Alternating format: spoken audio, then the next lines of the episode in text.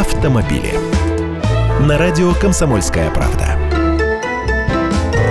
Здравствуйте, я Андрей Гречаник. Расскажу, как нерасторопность почтовиков привела к необходимости переписать закон в пользу автомобилистов. Конституционный суд вынес постановление о том, что лишение водителя-нарушителя права оплатить штраф со скидкой является противоречием Конституции. Если его оштрафовали по снимку с дорожной камеры, а почта доставила квитанцию слишком поздно. А ведь гаишники всегда говорили об обратном, будто оплата штрафа в 50% размере – это право водителя. А если он не смог этим правом воспользоваться, его личная проблема. Хочешь успевать? Установи смс-уведомления на госуслугах, проверяй наличие штрафов в приложениях и так далее.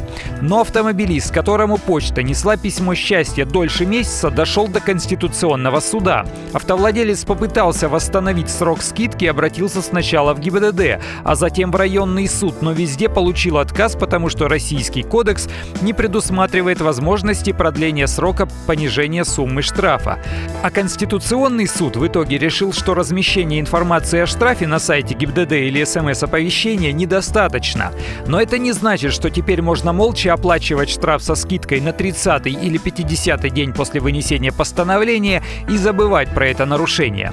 Это значит, если почта принесет письмо после 20 дней, можно прийти в суд и попросить увеличить срок оплаты со скидкой. Судам рекомендовано рассматривать подобные дела, а не давать автовладельцам с подобными исками отворот-поворот. А Госдуме придется доработать закон. Автомобили.